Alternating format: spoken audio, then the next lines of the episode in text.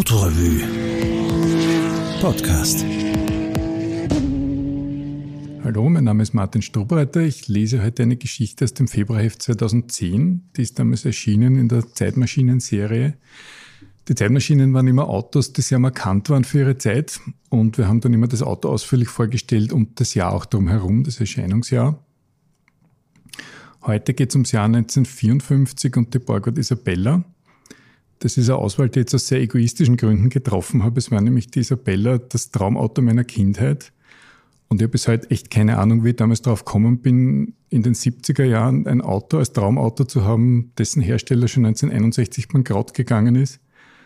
Und auch der Herr Borgward selber war wahrscheinlich als, als ziemlich sturer Choleriker und, und irgendwie recht arroganter Herr mir sicher sehr unsympathisch. Aber trotzdem, es hat sich so ergeben. Ich wollte damals in den 70er Jahren auch immer ein Borgward Isabella Modellauto haben und das war natürlich völlig unmöglich. Also ich habe hier unter meine Eltern genötigt, mit mir in ein Spielzeuggeschäft zu gehen und zu fragen und ich glaube, die haben alle gar nicht so genau gewusst, was wir eigentlich meinen, weil das schon so aus dem Blickwinkel verschwunden war. Es gab nur ein einziges Modell von Viking, ein kleines, in einer Modelleisenbahnanlage bei der Mecki-Eisenbahn in Prater. Und da habe ich auch sehr oft versucht, das der Dame in der Kasse abzuschwatzen mit Taschengeld, Monatslöhnen, aber ich habe irgendwie die Milchzähne ausgebissen an ihr und habe das dann später aufarbeiten müssen, dieses Trauma. Also das Modellauto, das erste habe ich dann in Paris als Anfangs 20er in so einem alten Modellautogeschäft bekommen und das Viking-Modell dann viele Jahre später bei eBay ersteigert, sehr unglamourös, aber es war dann doch echt unkompliziert. Jetzt geht es aber ums echte Auto. Fräulein Sportlimousine. Ein weiblicher Name für eine sportliche Limousine, die etwas individueller war als die Konkurrenz und vor allem etwas schneller. Allerdings führte Borgward auch bei den einkonstruierten Schrullen. Heute sind 4,39 Meter Länge ein Standardmaß bei den Kompakten. Man muss seine Maßstäbe also ein wenig einjustieren auf die Stimmung gegen Mitte der 50er Jahre, die heute in der Erinnerung dastehen wie aus Marzipan gebastelt. Europa hatte seine Wunden mit Wirtschaftswundern verarztet. Die Normalität durfte wieder bunt sein und pausbäckig und ein einziger Heimatfilm, zumindest in der Theorie. Praktisch war es für viele schon fein, auch beim Fahren ein Dach über dem Kopf zu haben, Dafür waren dann die Kleinwagen zuständig. Und klein konnte wirklich klein sein. Man blieb motorisch etwa auf dem Niveau des weggestellten Motorrades und kaufte etwas ähnliches, das aber noch eine Blechhülle rundherum hatte und an irgendeinem Eck mindestens ein Rad mehr, sonst wäre man umgefallen. Der VW-Käfer fuhr seinem Namen Volkswagen noch hinterher. Vorerst saßen eher Leute drin, die recht gut verdienten oder sehr lange gespart hatten. Am Automarkt musste auch noch wenig verdrängt werden. Jede Marke bediente ihr Revier. Aus Japan kam noch nichts, was wie ein Auto aussah und sonst eigentlich auch nichts.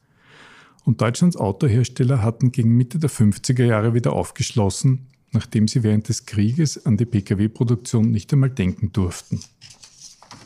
Ein Hersteller allerdings war mit dem Aufschließen schon vorgeprescht. Karl Friedrich Wilhelm Borgward, eine Art Selfmade-Millionär mit angewachsener Zigarre, hatte schon 1949 seinen ersten Nachkriegs-Mittelklassewagen fertig, den Hansa 1500.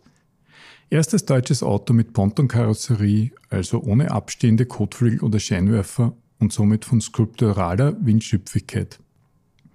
Der Hansa 1500 sah modern aus und die Autos der Konkurrenz waren plötzlich alt in ihren Vorkriegslinien dass der Hansa 1500 tief in der Zeit der Winke schon mit Blinkern typisiert werden wollte, stellte die Behörden vor eine schwierige Aufgabe, aber Karl Friedrich Wilhelm Borgward war nicht zu stoppen. Schon 1954 erklärte er die Hansa 1500 und 1800 für veraltet und fuhr am 10. Juni 1954 vor Journalisten das erste Exemplar des Nachfolgers vom Band, zärtlich mit Blumen geschmückt. Gleich geblieben war vorerst nur der Name Hansa 1500. Der Rest war neu, stimmig, modern und dennoch modisch. Der 1,5 Liter Motor leistete 60 PS, weit mehr als bei den Konkurrenten von Opel oder Ford. Borgwards Liebe zum Detail mündete in per Kurbel versenkbare Dreiecksfenster. Zum Einstellen der Ventile musste nicht der gesamte Zylinderkopfdeckel abgenommen werden. Es gab kleine, leicht demontierbare Deckel an seinen Flanken. Der ganze Wagen mutete solide an, die Kinderkrankheiten zeigten sich dann beim Fahren. Die ersten Exemplare standen auf eher labilen Vorderachsen. Auch die Schaltung war verbesserungswürdig. Damals erreichten Autos ihre Serienreife bisweilen eben erst während der Produktion. Nicht verbessert wurde die Sitzposition, weil sie der Chef nach seinen Maßen eingerichtet hatte. Dass er Sitzriese war, war das Pech der Kunden, die fortan etwas tief im Gestühl saßen. So auch die Beifahrer, die obendrein keine schräge Abstellfläche für ihre Füße vorfanden, sondern einen von senkrechten Blechen begrenzten, schachtelförmigen Fußraum. Derlei freute die Hundebesitzer, die ihr Haustier somit besser im Fußraum ablegen konnten. Alle anderen konnten immerhin eine originale Borgward-Fußstütze erwerben. Perfekt ausgereift war der Motor, ein seitengesteuerter Vierzylinder mit Alukopf, trotz seiner damals hohen Leistung extrem standfest.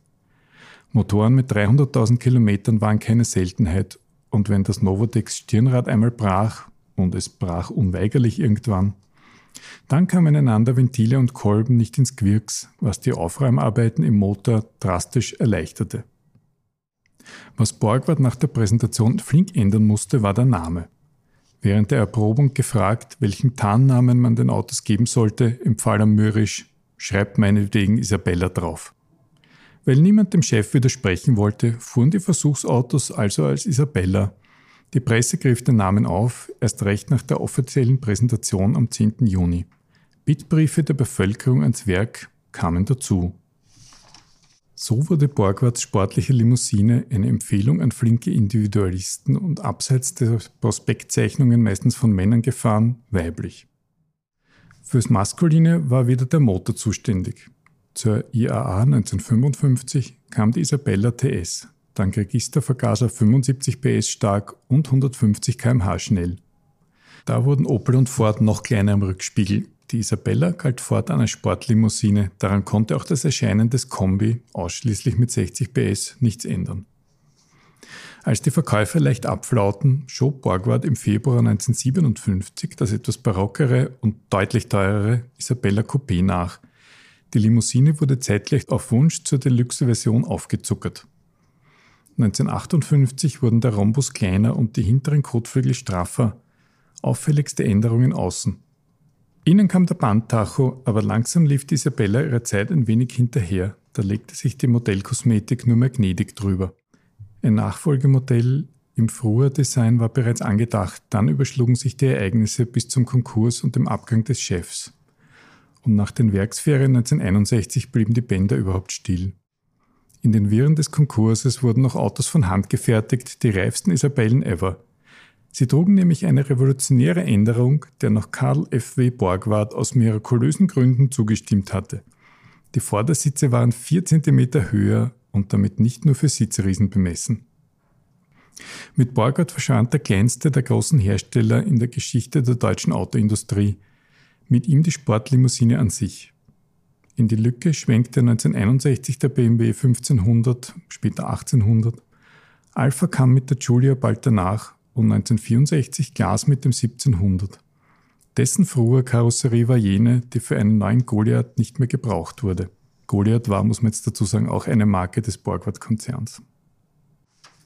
Ja, soweit zum Text. Nachdem ich immer der Meinung bin, man muss Träume sich auch in echt erfüllen, habe ich dann doch irgendwann die echte Isabella gekauft. Sehr original, weil es nämlich seit über 50 Jahren steht und wird auch wohl noch eine Zeit lang weiter stehen. Also es wartet eine sehr große Restaurierung auf mich und die mache ich dann vielleicht in der Pension. Das Traumauto der Kindheit in der Pension zu restaurieren, das hätte dann schon wieder irgendwie Stil. Danke fürs Zuhören.